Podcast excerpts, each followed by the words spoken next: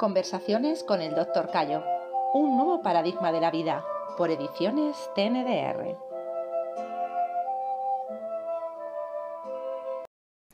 Haces referencia a que cada persona necesita un tipo de alimentos concretos en función de su cuadro sindrómico y has nombrado las plantas y, las hierbas. ¿Esto sucede solo con los alimentos o también con las plantas? Las plantas y los alimentos es el mismo mundo, el mundo vegetal. Eh, todo lo que comemos los seres humanos procede del mundo vegetal. Porque incluso la gente que come carne, el, animal se, alimentó del mundo vegetal. Luego la base nuestra es el mundo vegetal. Tendríamos que visualizar una imagen que siempre me ha gustado, un pedestal y una estatua encima. Somos la estatua, el pedestal es el mundo vegetal. Si en el mundo vegetal la estatua que se queda tumbada no puede estar eh, expuesta, nosotros casi podríamos decir que somos una simbiosis entre comillas. ¿Qué es una simbiosis? Una simbiosis son dos animales que viven juntos, no, por separado no pueden vivir. Eh, cada uno le, ayuda al otro en algo. De por sí, esto ya, es medicina oficial, reconocido, somos una simbiosis con, el, con la flora intestinal. La flora intestinal, si nosotros no puede vivir, nosotros no podemos vivir sin flora intestinal, somos una simbiosis con la flora intestinal. Pero incluso podemos ir más, somos una simbiosis con el mundo vegetal. Esto digo simbiosis porque no somos simbiosis, pero funcionamos igual que una simbiosis. No podemos vivir sin el mundo vegetal. El mundo vegetal sí puede vivir sin nosotros. Pero bueno, pues digo que lo de simbiosis es entre comillas. Pero incluso la caca que expulsamos es una maravilla para los vegetales. Es decir, es abono maravilloso. Incluso nosotros, cuando respiramos, echamos anidro carbónico, que es lo que come la planta. La planta come carbónico y expulsa como residuo oxígeno, que es nuestro alimento. Vemos esa tendencia a la simbiosis. Por lo tanto, nosotros dependemos, somos mundo vegetal. La diferencia entre un alimento y una planta medicinal es que un alimento tiene mucho principio eh, calórico, proteínas, hidratos de carbono, grasa, y en cambio una planta medicinal, una planta de salud, tiene más principios activos, tiene menos, nutrientes, pero más, vitaminas, más principios activos. Pero es lo mismo, es, vegetales que comemos. Por lo tanto, la herbología TNDR tiene que llevar a los mismos parámetros que la alimentación sindrómica TNDR. De la misma forma, cuando estaba en la universidad, ya me dediqué a estudiar las plantas medicinales, me encantaba. Además recuerdo que un laboratorio nos dio eh, unas cartulinas, todavía las tengo por ahí, las cartulinas de plantas medicinales, cómo funcionaban. Por detrás tenía la publicidad de los medicamentos. a poco tiempo dejaron de, darlo claro. Tiene una tanda y así que la gente se va por aquí. A mí me encantaba mirarlas, estudiarlas, ir a buscarlas al monte. Y como ya contaba una vez, en aquellos tiempos conocí a un señor que vivía en la zona cerca de, la subida al, Pagasarri en Bilbao, que este hombre conocía mucho de plantas medicinales. Y pues me fui con el fines de semana por ahí a buscar, joder, aquello era una maravilla, una maravilla. Y bueno, pues yo conocía las plantas medicinales desde el punto de vista que explican los libros, sus propiedades, nada más.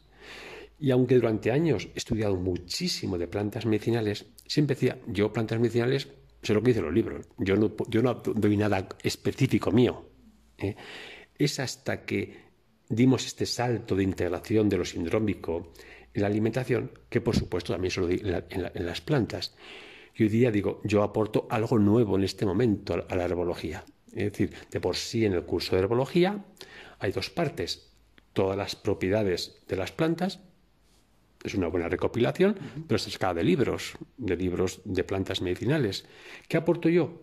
Los síndromes para que se utilizan los síndromes aconsejables. Eso es lo que aporto. Esa es la joya, el broche de oro que le pongo a la herbología. Todo lo demás son de libros, es decir, el, son alumnos hemos explicado el tomillo, el ñauli, el pino, y por supuesto de una información muy exacta.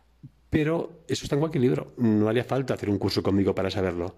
Lo que vas a aprender conmigo, aparte de eso, es para qué síndromes más o menos corresponde cada planta. Así que así es como nace la herbología. Y nuevamente es lo mismo, volvamos al mismo tema que explicaba antes. Eh, cuando yo todavía no era consciente de los cuadros sindrómicos, yo decía el, romero, el romero dicen que es el ginseng mediterráneo, el romero es maravilloso. Si miras en un libro de plantas en internet las propiedades del romero, verás que son una maravilla. Así que yo planté un montón de romeros donde estaba y tomaba infusiones de romero. Y mi cuerpo se sentía debilitado al, comer, al tomar el romero. Así que, claro, si tomaba solo me sentía que lo rechazaba. Pero lo mezclaba con otras plantas para disimularlo, porque, era muy chinse. Me pasaba, por ejemplo, lo mismo con el hinojo. El hinojo es digestivo. Tomaba hinojo, me sabía rico, pero sí ya lo rechazaba. Claro, cuando luego comprobé que tanto el hinojo como el romero son contraproducentes en el cuadro sintómico que yo tengo, dije, ah, me pasa como con la leche. Pero así me pasó como pasó con muchas plantas. Y otras plantas, veía que mi cuerpo las, quería, las, apetecían. Luego comprobé que todas aquellas plantas que mi cuerpo apetecían sí eran favorables para mi cuadro sindrómico. Entonces vi, vale, vale, vale, mi cuerpo. Y esto una vez más va de comprender que todos sentimos perfectamente cuando un alimento nos sienta bien o nos sienta mal.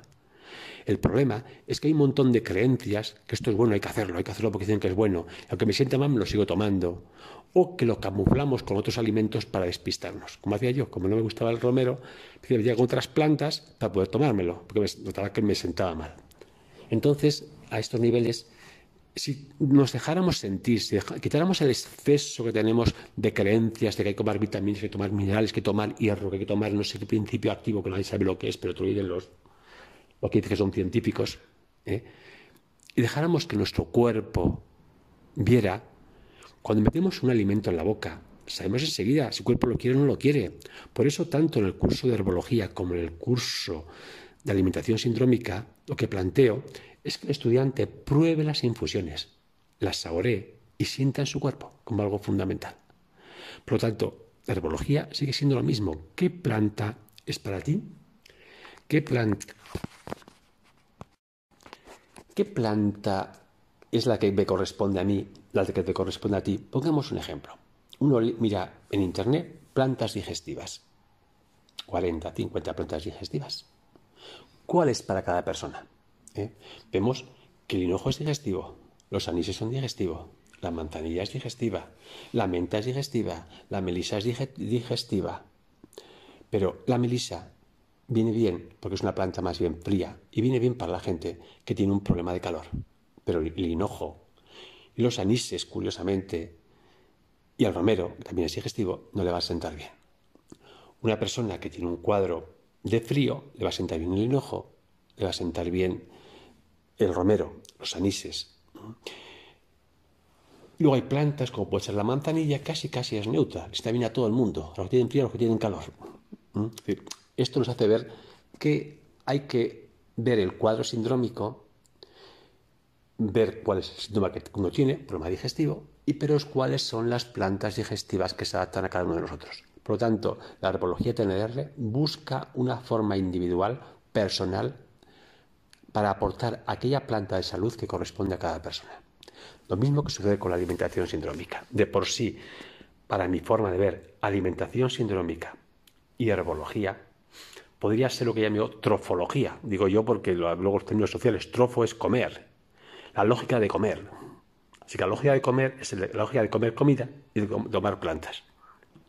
Aunque hoy día el término trofológico a nivel social pues parece que no se puede utilizar de esa forma, pero técnicamente es trofología, lógica de la comida, tanto de la comida física como de las plantas medicinales.